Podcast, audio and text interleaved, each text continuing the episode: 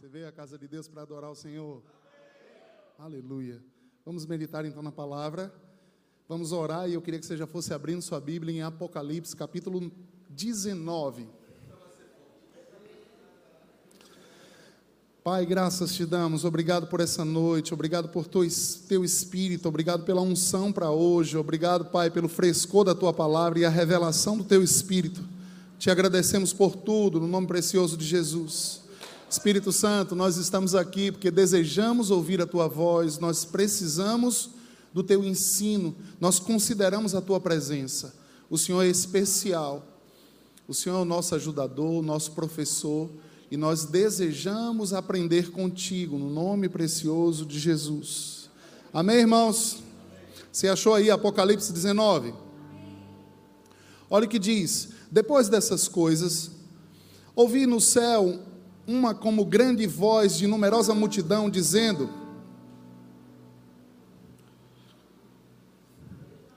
Segurei, me perdoe assim. Eu vou lhe chamar na instante, amém? Segurei. É, dizendo: Aleluia! A salvação, a glória e o poder são do nosso Deus porquanto verdadeiros e justos são os seus juízos, pois julgou a grande meretriz que corrompia a terra com a sua prostituição e das mãos dela vingou o sangue dos seus servos. Segunda vez disseram: Aleluia! E a sua fumaça sobe pelo século dos séculos. Os vinte e quatro anciões e os quatro seres viventes prostraram-se e adoraram a Deus, que se acha sentado no trono, dizendo: Amém, Aleluia. Saiu uma voz do trono exclamando: Dai louvores ao nosso Deus, todos os seus servos, os que os temeis, os pequenos e os grandes. Então ouvi uma como voz de numerosa multidão, como de muitas águas e como de fortes trovões, dizendo: Aleluia! Pois reina o Senhor, nosso Deus, o Todo-Poderoso, alegremos-nos, exultemos-nos e demos-lhes Glória, porque são chegadas as bodas do cordeiro, cujo a esposa a si mesma já se ataviou, pois lhe foi dado vestir-se de linho finíssimo, resplandecente e puro, porque o linho finíssimo são os atos de justiça dos santos. Então me falou o anjo: escreve Bem-aventurado aqueles que são chamados à ceia das bodas do Cordeiro. E acrescentou: são estas as verdadeiras palavras de Deus. Prostrei-me ante os seus pés para adorá-lo, e ele me disse: Vê, não faças isso, sou conservo teu e dos teus irmãos, que mantém o testemunho de Jesus. Adore a Deus, pois o testemunho de Jesus é o espírito da profecia. Queridos, eu, eu não sei o quanto você se empolga com essa palavra, mas João declara para nós que ele viu coisas aqui tão preciosas e uma das coisas que deve estar animando a igreja nesse tempo é aquilo que está para acontecer, aquilo que está para vir. Eu, eu não sei o quanto você tem de revelação, mas hoje nós somos noiva de Cristo, amém? Então, eu fico imaginando, olha só, hoje eu sou casado, tenho um filho, mas eu já fui namorado, e eu lembro quando a gente estava ali no começo da relação, eu e Márcia, e quando ela dizia, ela morava aqui em Salvador e eu em Pojuca, quando ela dizia que estava indo para lá, ah, o meu coração já batia, eu já pensava, tenho que cortar cabelo, tenho que me barbear, tenho que tomar um banho, tenho que enfregar direito as unhas, tenho que ficar preparado, porque eu ia encontrar a minha prometida, a minha namorada.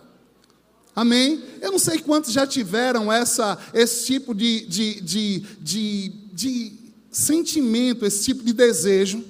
Mas a Bíblia diz que hoje eu e você, nós somos noiva de Cristo. E eu fico pensando, eu, antes de, de, receber Jesus, na verdade, nós entramos numa relação e nem eu era crente, nem ela, na verdade, ela era desviada.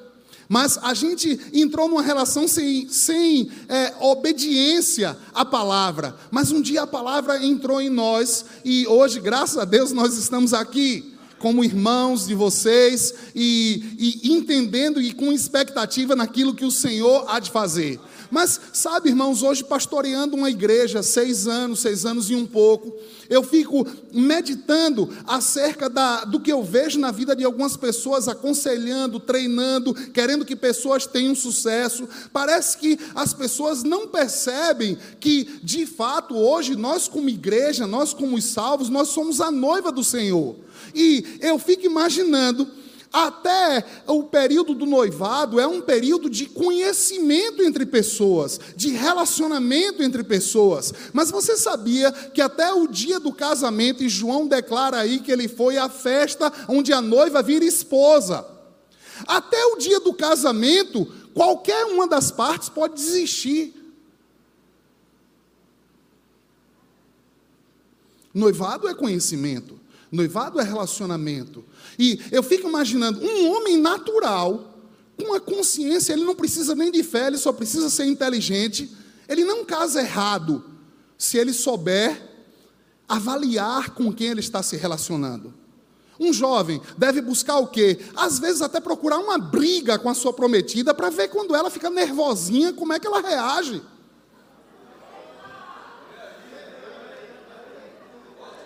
Alguém que quer casar deve ver como a prometida ou o prometido trata mãe e pai, amém? Agora, parece que a maioria de nós, como igreja, não está atento a que Jesus pode estar também nos avaliando como noiva. Porque a Bíblia, a Bíblia fala que nós vamos participar de um banquete com o cordeiro, de um grande casamento. Nós vamos casar. É claro que é uma aliança, e eu sei que dependendo de Deus, o que depender de Deus, Ele não quebra a aliança. Mas sabe, queridos, muitos de nós pode estar naquela situação, porque eu vejo aquilo e parece que tem muita gente vivendo um evangelho meio que romântico demais. Mas eu vejo Jesus falar que vai haver pessoas que vão dizer: Senhor, eu preguei no verbo da vida, eu curei, eu profetizei em teu nome. Mas o que, é que o noivo vai dizer? Eu nunca te conheci. Então, noivado é uma fase muito especial. É uma fase de relacionamento, de conhecimento, de andar junto. E o noivo está presenteando, o noivo está fazendo toda a parte dele para nós. Mas precisa da noiva haver uma resposta. Eu fico imaginando, se eu, eu como noivo, se eu chegasse na casa da minha noiva e ela não estivesse preparada, arrumada, tomada banho, ou talvez estivesse no telefone falando com outra pessoa, eu não iria levar essa mulher para o altar. Mas às vezes nós, como noivas, estamos até no culto e a gente está acessando a internet e a gente está se relacionando com outra pessoa enquanto o noivo está nos chamando para um encontro. Porque de fato o que é um culto? É um encontro. É ele marcando horários e encontros com a sua noiva. E meu irmão, se você é inteligente como noiva, e eu também sou, eu imagino que ele é muito mais do que você. A gente não pode achar que ele está com os olhos fechadinhos e ele não está a, a, analisando. Irmãos, a Bíblia diz que Deus, antes de eu e você abrir a boca, ele já sabe o que dizer. E olha como Deus já providenciou todas as coisas para mim e para você. Você já ouviu falar em línguas, oração em outras línguas, falar em outras línguas? A Bíblia fala sobre isso. E em 1 Coríntios capítulo 14, eu queria até pedir os irmãos se puderem colocar, eles colocam aqui, no versículo 2, a Bíblia, o apóstolo Paulo vai falar um pouco sobre isso. 1 Coríntios capítulo 14, verso 2, o apóstolo Paulo fala sobre isso. Mas o que é a oração em outras línguas? Ó, eu aceitei Jesus com 36 anos, então a minha mente já passou muita, muito pensamento que não tem nada a ver com Deus. Ainda hoje, como pastor, como crente, de vez em quando eu penso algumas coisas que eu tenho até vergonha de falar. Eu não sei se é assim com você, mas comigo é. Agora, a gente talvez não esteja entendendo que Deus colocou à disposição apenas do crente, porque oração em outras línguas não é para uma denominação os pentecostais, como a gente até escuta alguns falar. Não, não é para uma determinação, uma denominação, uma placa de igreja. Oração em outras línguas é um palavreado para crente. Agora, o que é esse palavreado? Esse palavreado é uma um diálogo, uma língua divina que a minha mente nem a sua entende. Então Deus colocou para nós um único povo que pode falar isso, uma linguagem que vai do espírito para o espírito, que fala do meu espírito diretamente, sem a minha mente entender, uma linguagem direta com ele, não passa pela minha mente. Eu não sei quantos sabem aqui, mas você é um espírito, seu espírito de fato está pronto. A Bíblia diz que a minha mente e a sua mente não está salva, ela está sendo salva todos os dias pela palavra, mas você mora em um corpo que não está salvo. Que pelo, pelo contrário, ele, ele, ele trabalha contra as coisas espirituais e contra tudo que é de Deus. E é claro que ele, ele, ele veio do pó da terra e ele vai ficar aqui o que vai herdar a glória e a eternidade não é esse corpo, você vai receber um novo corpo glorificado, porque esse não vai ser salvo, nem o nosso, nem o do mundo.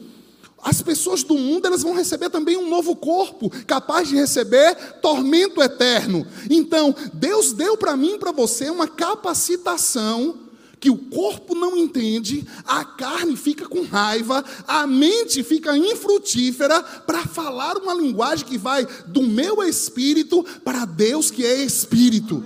E a Bíblia diz que importa aos seus adoradores que o adorem em espírito e em verdade. Olha só o que a Bíblia diz em 1 Coríntios capítulo 14, versículo 2. Porque o que fala em língua desconhecida ou estranha, não fala aos homens senão a Deus. Versículo 4.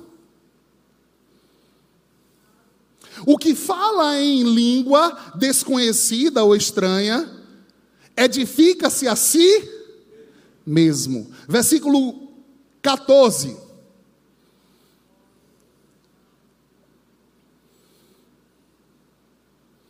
Porque se eu orar em língua desconhecida, o meu espírito ora bem. Verso 15. Mas, ou, que farei, pois? Paulo diz: ó, se eu orar em línguas, meu espírito está orando bem. Aí vem uma pergunta: que farei, pois? O que farei então? Orarei com o espírito, mas também orarei com entendimento.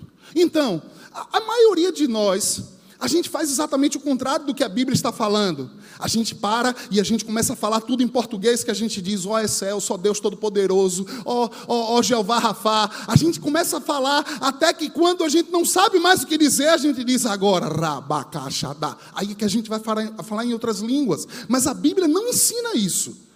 A Bíblia diz, ore em outras línguas, porque de fato o seu espírito está orando bem e vai ser dado à mente e à carne o que dizer. Porque que palavra eu e você pode dizer àquele que já sabe o que vai sair da minha boca, porque ele leu o meu coração?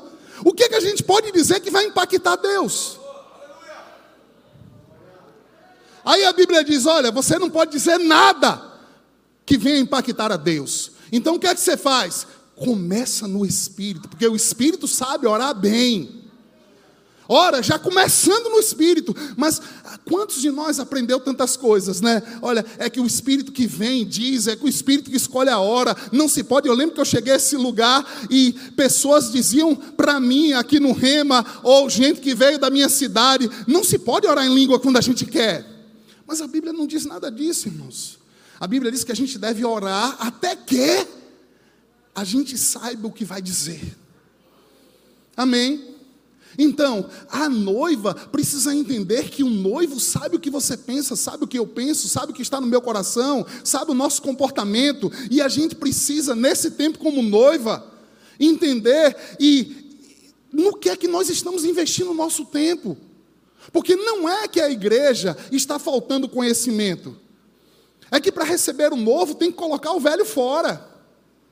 E muita gente está cheio de conhecimento que não leva ele a lugar algum. Eu acompanho jovens e hoje está, se você sentar com os jovens, eles sabem tudo sobre, estão cheios de conhecimento sobre algumas coisas. Por exemplo, o jovem sabe tudo sobre free Fire. Agora, Free Fire, que não é pecado, vai te levar a quê?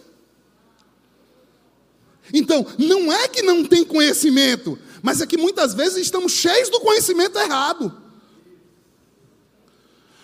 Às vezes estamos. Eu lembro de uma vez, isso já tem mais de dois anos. Eu, eu, eu tenho um irmão, ele mora em Minas e ele chegou na minha casa e ele me apresentou um jogo, um jogo pela, pela, é, é, pela, pela internet, que é um jogo de botão. E eu comecei a jogar, e esse jogo, você joga com pessoas em outros países, em outras cidades. E eu comecei a jogar aquilo, e usei o meu, o meu iPad, que eu só uso para pregar, mas o celular, a tela do celular era um pouco pequena, então no iPad ficava muito legal para jogar esse jogo. E eu comecei a jogar, e jogar com outras pessoas, e pessoas começaram a me desafiar e chamar para pequenas salas de campeonato. E eu comecei a fazer aquilo rapidamente. Em uma semana, eu já tinha mudado da fase primeira para a fase 36. E um dia, uma sexta-feira, eu me animei tanto com aquilo que eu joguei. E quando eu estava, às vezes meu filho, minha esposa, vinha falar comigo, eu dizia: agora não, eu estou aqui fazendo algum, algo que tá, é, requer de minha atenção. E uma sexta-feira, de sexta para sábado, quando eu olhei para a janela, o sol estava nascendo, ia dar seis horas da manhã. E o noivo resolveu aparecer e dizer: Qual foi a última vez que nós passamos a noite juntos conversando? E eu, como noiva, eu fiquei constrangido e eu arranquei aquele jogo do meu iPad. Porque a Bíblia diz que nós somos santos e a palavra santo significa separados. Nós somos separados para algo, irmãos. Não é que jogar um jogo é pecado, não, mas eu entendi que eu não tinha maturidade. Eu fiquei doido por aquilo e eu não conseguia segurar, porque a minha carne estava amando. E tem gente que diz que a carne é fraca, mas a carne não é fraca. A carne é fraca para buscar a Deus, mas ela é forte para pecar. Ela gosta de se distrair. E eu vi que a minha carne estava muito feliz. E ali foi uma maneira de eu esmurrar a minha carne porque o espírito sempre vai estar pronto. Então, estamos vivendo uma fase em que o noivo está olhando muito de perto todos nós. Eu entendo que culto, quem instituiu ah, os horários, os dias de culto, foi o próprio noivo, e ele fica olhando como a gente está vindo para um encontro com ele. E tem gente que senta na cadeira, mas a mente está tão distante. Só que o noivo sabe. A gente pode até não estar, é, é, tá enganando a mim, está enganando o pastor, está enganando tanta gente, mas ao noivo a gente não engana, irmãos. E às vezes ficamos chateados quando vemos alguma pessoa crescendo e a gente ficando para trás. Mas ele disse: a seara é grande. Irmãos, nós estamos na, na, melhor fase da nossa vida, na melhor fase da igreja. Paulo talvez quisesse viver essa fase. Os profetas quiseram viver essa fase que eu e você estamos, mas por que não estamos tendo o resultado que esses homens tiveram? E muitas vezes estamos desejando viver o tempo que eles viveram, mas imagina, eles viveram num tempo que não tinha energia elétrica, não tinha microfone, não tinha internet. Então a noiva está vivendo na melhor fase. A gente não tem do que reclamar. Eu não sei aqui esse ano de pandemia como foi para você, mas tem sido o melhor ano da minha vida. Tem sido um ano de tanta adoração no nosso meio, no nosso povo. A gente tem a, a, crescido. E como Deus tem, o noivo tem denunciado o coração da noiva e daqueles que estão perto de mim lá. Eu estou vendo aqueles que tinham a vida por preciosa e diziam: Não, pastor, eu não vou no culto porque está é, tá perigoso, está isso. Eu conheço gente que disse: Eu vou me trancar em casa, não vou sair porque eu não vou pegar coronavírus. E exatamente aquele que disse que não ia pegar e que disse que ia ficar em casa e não ia sair, eles pegaram. Mas eu conheço pessoas que continuaram indo no hospital, orando pelos enfermos e não tiveram enfermidade alguma. Então, é claro, a gente vai usar álcool, vai usar máscara, mas a nossa proteção é, vem dele. A nossa proteção não está em máscara, não está em álcool. Tem que ficar claro, meu irmão, que tem um povo que serve ao Senhor, que tem um noivo que cuida dele. É um tempo em que a gente vê tanta gente, tanta labareda que pega o microfone e prega tão bem, mas a vida não tem a constância. Deus não está querendo explorar o meu e o seu talento. Ele não está querendo explorar o meu e o seu trabalho. Mas o noivo está olhando o comportamento da noiva. E a gente precisa entender: nós não casamos ainda. Vai existir, vai ter um casamento, vai ter as bodas, vai ter uma festa. A festa vai ser tão grande que vai durar sete anos. Nós vamos estar sete anos comemorando no céu essa festa, esse casamento. Meu irmão, é algo. Paulo, ele viu algo tão grande que ele disse: Olhos não viram, não tenho como explicar, ouvidos não ouviram, que já está preparado para aqueles que amam o Senhor. Mas não é para todo mundo, é para quem ama. E eu sei que a gente aprendeu que amor é uma coisa totalmente diferente do que a Bíblia diz. Eu lembro quando eu não era crente, eu via as pessoas dizer: Ei, vamos fazer amor, convidando uma mulher para se prostituir no motel, achando que era amar. Então, muitos de nós foi ensinado amor, uma coisa que não tem nada a ver com amor. Mas Deus não tem, Ele é amor. Então, a noiva precisa entender, estudar o que é amar, o que é amor. Amor tem a ver também com resultado, tem a ver com colocar a vida em risco, tem a ver com não ter a sua vida por preciosa, tem que substituir a pessoa. Ele nos amou de tal forma que ele nos substituiu. Ele tomou o meu lugar, o seu lugar, ele tomou a surra que era a surra que era para mim, o castigo que era para mim, foi colocado nele. Isso é amor. Mas a gente está vendo hoje uma noiva cheia de mimimi. Qualquer coisa não vou, não quero. Não é assim. Não é desse jeito, não concordo. Mas não entende que é noiva casamento não aconteceu. Nós vamos ainda estar num casamento. Nós vamos ainda casar. E tem que haver essa expectativa do que está por vir é muito maior do que aquilo que a gente está vivendo hoje. O que está por vir é muito mais precioso do que aquilo que nós estamos vivendo agora. Mas imagine, irmãos, eu imagino que a eternidade, pastor, tem a ver com o que a gente vê hoje. A gente vê hoje presidentes, governadores, prefeitos, vereadores. Nós estamos aí perto da eleição. Para mim, na eternidade, as pessoas que serão colocadas nesses cargos, e os cargos serão parecidos, na minha opinião, eu não posso defender isso pela Bíblia, mas na minha opinião, esses cargos serão dados exatamente àquelas pessoas que estão fazendo o serviço que Deus quer fazer agora. Não é que Deus quer explorar o nosso serviço, mas Ele quer fazer com a gente coisas grandes. Ele quer mostrar para o povo que tem uma noiva que o ama e que está fazendo a vontade dele. Agora, ele colocou em nós toda a ferramenta. Nós temos uma linguagem divina que o diabo tenta copiar e que algumas pessoas, quando vêm para a igreja, ficam lembrando do que viu no mundo e, e fica com medo de se envolver porque viu no candomblé, viu na macumba. O diabo é copiador, não é Deus que copia. E o diabo tentou colocar isso na cabeça de pessoas para que a gente não se envolva muito nisso.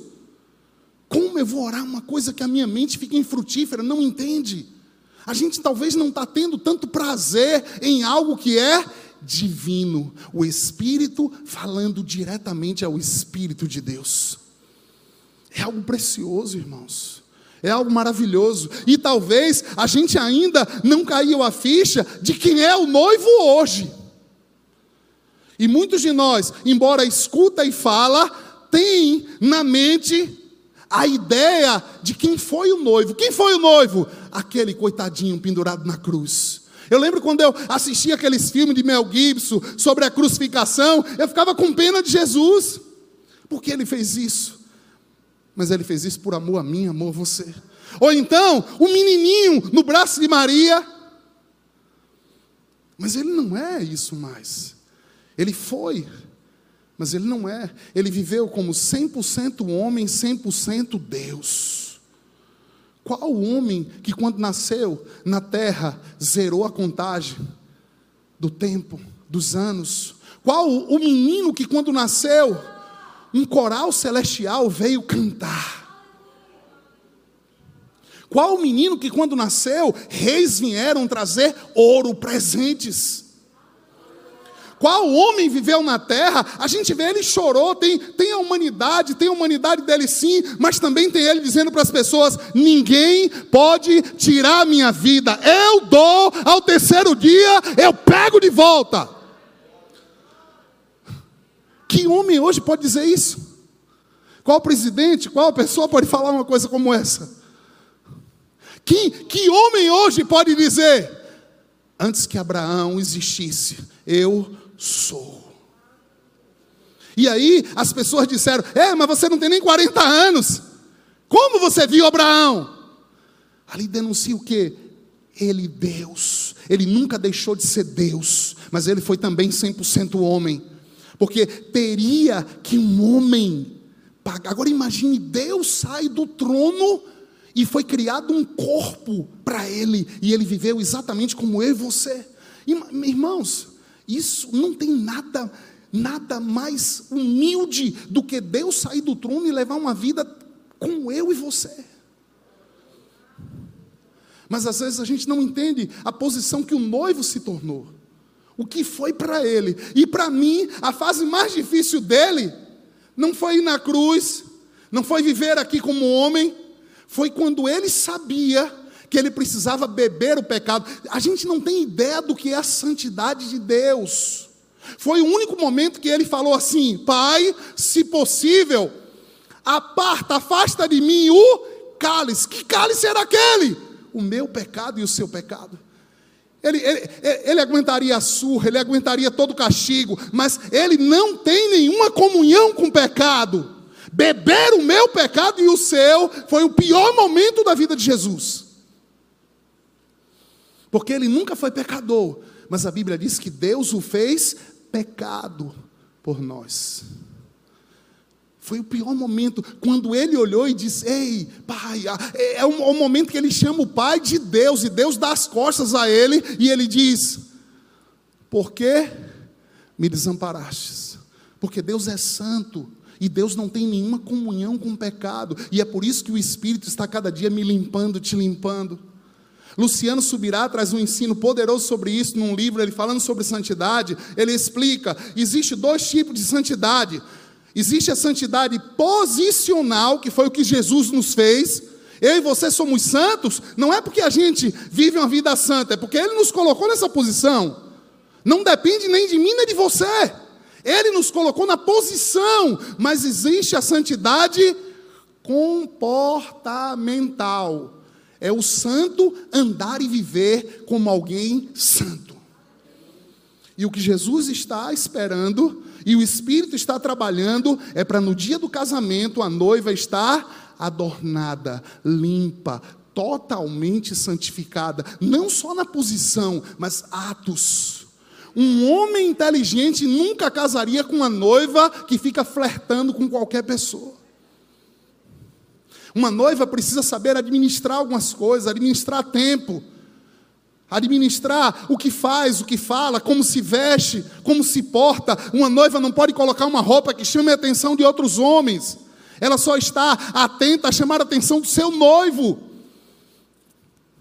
E nós estamos nessa fase hoje em que a gente pode escolher chamar a atenção do noivo ou chamar a atenção do mundo. E a gente está vendo a noiva, até alguns ministros para fazer oração só fazem se for na internet. Peraí, irmão, rabacaxa, não tem quantos? É para quem? É Juliana. Juliana, você está curada, rababababa. Não, mas não é uma oração para Juliana. Quem fala em línguas, fala com ele. Não fala com homens. E a gente está vendo uma noiva atrás de seguidores querendo chamar a atenção de outras pessoas, e não do seu noivo. E dura coisa é alguém que está sendo aprovada por homens e desaprovada pela pessoa mais importante. Por isso, sucesso para Deus não tem nada a ver com sucesso para os homens. E muita gente que está achando que está tendo a aprovação de homens, pode não estar tendo a aprovação dele. Mas é necessário, Jesus nos ensinou a forma, é a gente andando. Jesus não agradou a todas as pessoas, mas a gente ouvia direto o pai dizer: Esse é o meu filho amado, eu tenho prazer. Sabe, queridos, eu não quero sempre pregar e todo mundo bater palmas e me dar tapinha nas costas, Eu quero às vezes ouvir instruções. Quando eu reúno a minha equipe, eu digo para eles: Ei, eu quero ouvir coisas diferentes. Eu não quero que vocês concordem com tudo que eu falo. Porque é bom a gente ouvir outra visão das coisas, outra ideia. É bom isso. É bom a gente entender que hoje eu estou aqui por causa do pastor Raimundo Ivânia, que um dia acreditaram na minha vida, e eu não posso deixar soberba entrar no meu coração. Por quê? Porque o noivo está vendo até o que eu não falo, mas ele conhece o meu coração. E às vezes, até pessoas podem ouvir. Você sabia que alguém pode ofertar na vida de alguém, mas é bajulação pura? E o noivo não gosta de ser bajulado. O noivo quer uma noiva verdadeira. Verdadeira. Tem gente que até oferta na vida de ministro todos os cultos, mas às vezes não concorda com o que está saindo do espírito mas é só para ser visto pela igreja. Mas a noiva não precisa ser vista por outras mulheres, ela só precisa ser vista por aquele que um dia vai casar com ela. Então, a gente pode, e graças a Deus, que alegria, irmãos, que o Espírito tem revelado tanta coisa. Nós vivemos na melhor fase, a igreja nunca recebeu tanta palavra, tanta revelação, tanta verdade. Lembra dos nossos irmãos há 15 anos atrás? Quanta, se a gente for ouvir uma ministração de 15, 20 anos atrás, meu Deus, a gente diz: olha que só que coisinha aqui, água com açúcar. Mas hoje a gente está recebendo um caldo grosso. E é por isso que a gente não pode ficar chateado quando o noivo chama a atenção da noiva, porque ele vai casar. Ninguém casa com uma mulher qualquer. Ninguém casa com alguém cheio de defeitos.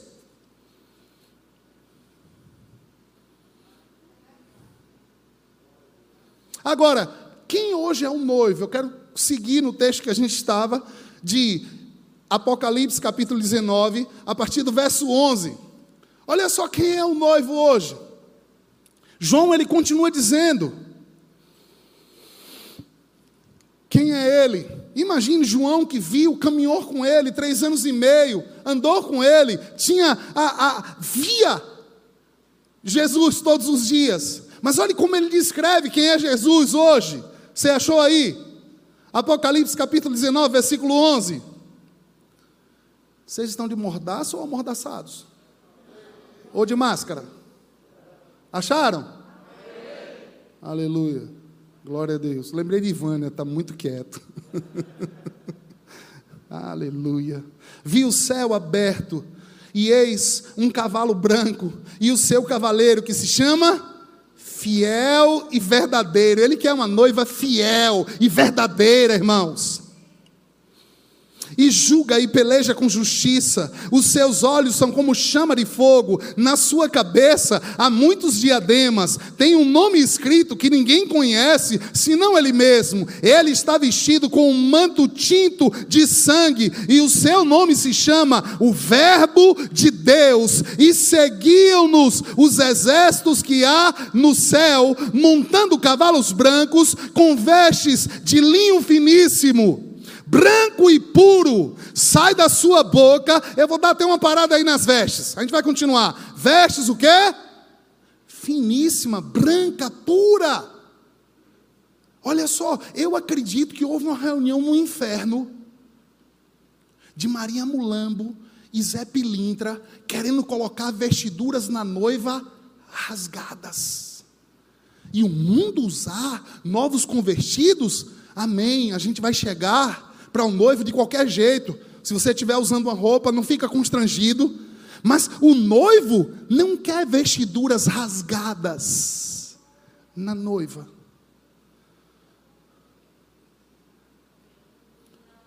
E infelizmente, a noiva às vezes tem sido tem está parecida com o mundo na forma de se vestir. Mas quando a gente vai para a Bíblia, vestes linho finíssimo. Não é uma roupa qualquer, irmãos. A gente parou aonde?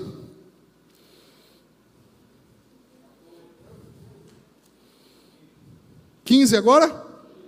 Sai da sua boca uma espada afiada para com ela ferir as nações, e ele mesmo as regerá com cetro de ferro, e pessoalmente pisa o lagar do vinho do furor, da ira do Deus Todo-Poderoso. Tem no seu manto e na sua coxa um nome escrito: Rei dos Reis e Senhor dos Senhores. Então viu um anjo posto em pé no sol, e clamou com grande voz, falando a todas as aves que voam pelo meio do céu: Vinde, reuni-vos para a grande ceia de Deus. Quem tem ouvido, ouça o que o Espírito diz à noiva, à igreja do Deus vivo. Nós estamos sendo avaliados, irmãos, pelo noivo.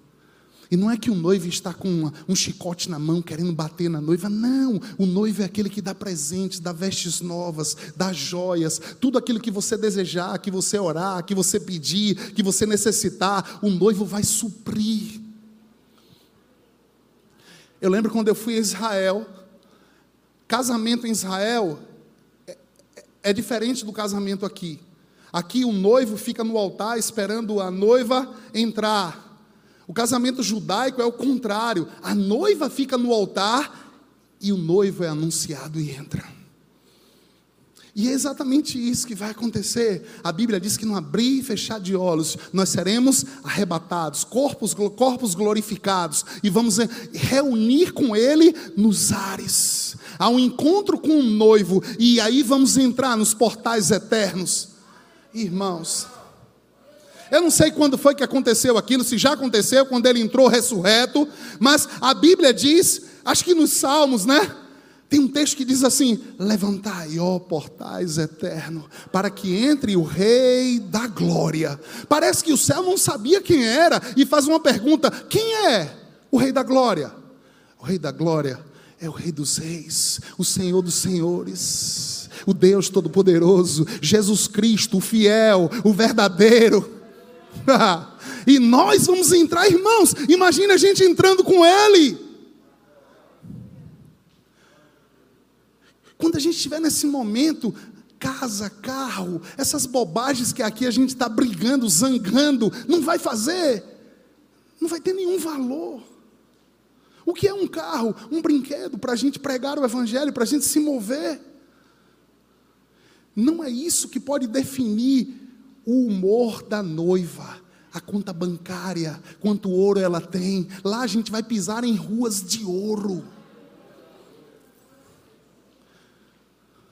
O que está guardado para a noiva, os presentes que estão guardados para nós, é algo poderoso, irmãos. Mas o diabo, ele só quer distrair a noiva com coisas fúteis, mentirosas, que brilham, mas não são ouro. Não se distraia. Não se distraia. Não gaste tempo mais com as coisas do mundo do que com as coisas de Deus. Jovens, muitos pastores serão levantados nesse lugar. Nós vamos ver ano que vem tanta coisa. Se o diabo trouxe um perrengue de tal tamanho para o mundo nesse ano, meu irmão, estou com a expectativa daquilo que Deus vai fazer nesses meses até o final de ano. No ano que vem, a gente vai ver tanta igreja Verbo da Vida na Bahia. Nós vamos impactar a Bahia. Por que eu posso dizer isso? Foi aqui na Bahia que o Brasil nasceu. Nós estamos na cidade do Salvador. Vai começar por aqui, irmãos. Não tem como, tem algo profético nesse estado. Agora a noiva tem que estar ligada com as coisas. A gente não pode estar distraído com as coisas do mundo. Ah, não me escalou para pregar. É bobagem, tem tanta coisa para a gente fazer. Não, não, não julgue o seu chamado, por, por isso aqui do altar eu posso te garantir, depois de seis anos e meio pastoreando, isso aqui é 25 a 30% do meu ministério. Não define com o microfone na mão o que eu faço. Tem tantas outras coisas que são mais importantes. Lembra o que o noivo falou? Ei, quando quiser falar com o pai, entra no secreto, fecha a porta. A gente vê hoje as pessoas orando assim, no secreto? Não, é com, é com o telefone na mão, filmando. Mas qual foi a instrução do noivo? Entre no secreto, feche a porta, fale em secreto com aquele que ouve em secreto. O diabo está distraindo a noiva. Não, você precisa de seguidor, você precisa ficar famoso. Quem disse que noiva precisa de fama? Noiva precisa do coração do noivo. Noiva precisa que o noivo esteja olhando e brilhando os olhos. Nós vamos casar. Eu estou falando de coisas naturais, mas coisas espirituais. O noivo, o noivo, segundo o padrão de Deus, aguarda a noite de núpcias. Meu Deus, quando ele vai ver a noiva como ela é. Coisas que ele não viu antes, mas está guardada e reservada para ele. Eu posso tentar me esforçar para entender o que Paulo tentou dizer para mim, para você do que está guardado para nós. Agora, depois de sete anos, a Bíblia diz que nós viemos, vamos vir com Ele. A glória, montado em cavalos brancos, vestido com linho finíssimo, acabar com o perrengue que está acontecendo na terra. E com a palavra, com o sopro, ele resolve tudo. Mas quem? De mãos dadas, ao lado da noiva. Eu não sei se você já sonhou voando, mas quando era criança eu sonhava muito voando. Tem algo em nós, impregnado no nosso espírito, com coisas do céu, porque o espírito veio de lá, que o corpo não entende. Mas eu não sei o que você espera com isso, mas você vai voar. Nós vamos voar, nós vamos voar com o noivo, nós vamos andar em cavalos brancos. As coisas de Deus têm a ver com limpeza, com santidade. Eu lembro quando eu não era crente. O quanto que depois que eu, que eu me converti, o quanto que eu vi, pastor, que eu era porco. Sabia que quando eu viajava para a casa de alguém, às vezes eu não me preocupava em levar escova de dente. Eu abria lá e a escova mais limpa que eu achava, escovava meus dentes. Porque as coisas do diabo têm a ver com nojeira. Eca, hoje eu também acho, irmãos. Mas se Paulo disse que ele falava algumas besteiras da vida dele, ele se gloriava nas fraquezas dele, eu posso me gloriar em algumas idiotices do meu passado. Mas hoje eu vejo, a gente acorda da vontade de se limpar, de se lavar, de se perfumar. Por quê? Porque nós precisamos exalar o bom perfume do noivo. Há uma fragrância, há um espírito que habita em mim e você, e que está vendo como nós estamos vivendo. Mesmo quando o pastor não está, quando, quando os irmãos não estão, há alguém, e a Bíblia diz que ele é o selo da promessa. E que nos deu dons, nos deu línguas, para falar de espírito para espírito. E eu queria que você exercitasse isso agora um pouco, que você ficasse de pé, fechasse seus olhos e tentasse imaginar aquilo que está reservado para você. Porque há algumas pessoas que estão precisando reavivar o dom, voltar para aquilo que o noivo tem para você, irmãos. Você, mulher de Deus, não deixa que distrações, que algumas chateações atrapalhem o seu futuro, o seu chamado. Nós não, vamos, nós não fomos chamados para aceitar tudo, mas a gente precisa se submeter à visão que o noivo deu, à liderança. O noivo nunca vai pegar com alguém insubmisso. Você acha que o noivo casaria com uma mulher que quando chega vê ela xingando a mãe e o pai? O que são, o que é a liderança, o que são pastores na igreja? Pastores são pais espirituais.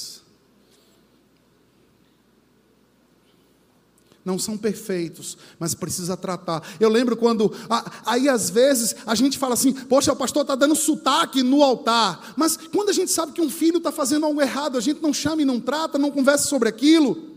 Então, igreja é lugar de tratar coisas de pai e filho. Queria que o, os ungidos da música viessem para cá. Feche seus olhos, Espírito Santo. Eu estou no meio de irmãos. Nós estamos aqui, Senhor, tratando de coisas que o Senhor que colocou no nosso coração para falar. Nós não estamos de fato disputando nada uns com os outros, mas nós desejamos ver o sucesso da tua noiva, da tua igreja é o Senhor que nos dá talentos, é o Senhor que nos dá dons, É o Senhor que nos leva, é o Senhor que nos sopra. Doce Espírito, eu te peço direções, instruções para os meus irmãos, que cada um possa ter a revelação daquilo que o Senhor deseja que a gente faça, sem zanga, sem aborrecimentos, mas que a gente possa tratar isso com o Senhor, entregando em tuas mãos, e que haja sempre alegria no nosso coração. Ora um pouco em outras línguas para você saber o que dizer. Ra, bra, caixa, da banada sei. Vrida, iglesia, da bacata cheda, braia, dedecida, prosse. Vrodo, closso, do bacata cheda, bra, manada sa. Yere, iglesia, de babacha, da bacata sei. Ore, de quesida, bra, babas. Ro, proclosso, do descerele. Oh, pra caçada braba dada cheis, vrile clessa da badada sa. Oh, characata cedebres, robloco sodobocoto da brace, vrina mama manada sai, chedebrece declecida brace, rocroto sodo broce de bababada chei. Isso. Oh, la classe da bradada cheia.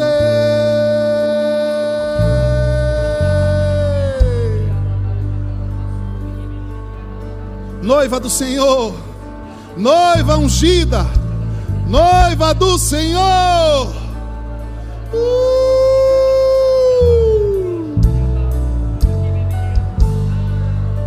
Frodo cotosodo bros, oro cotoseda braba cata de bresse. Ria lá, balá, balada, cedebre, babá, babá, badada, che.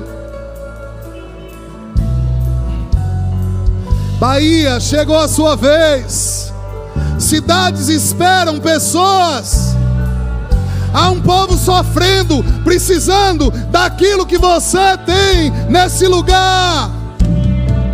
Homens e mulheres serão soprados pelo Espírito salvação, libertação, curas, milagres, sinais.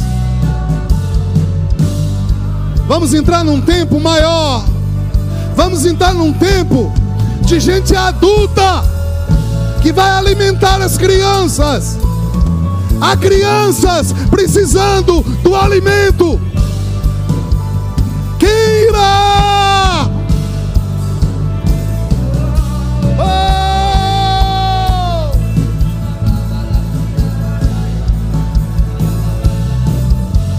Eu escuto o choro de crianças sofrendo,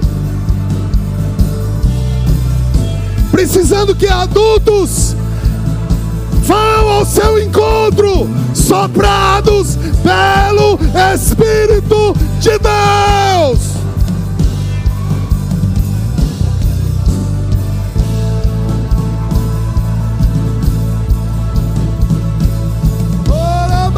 banana xerebre, baba descida brás. Rocoça da banana xerebre.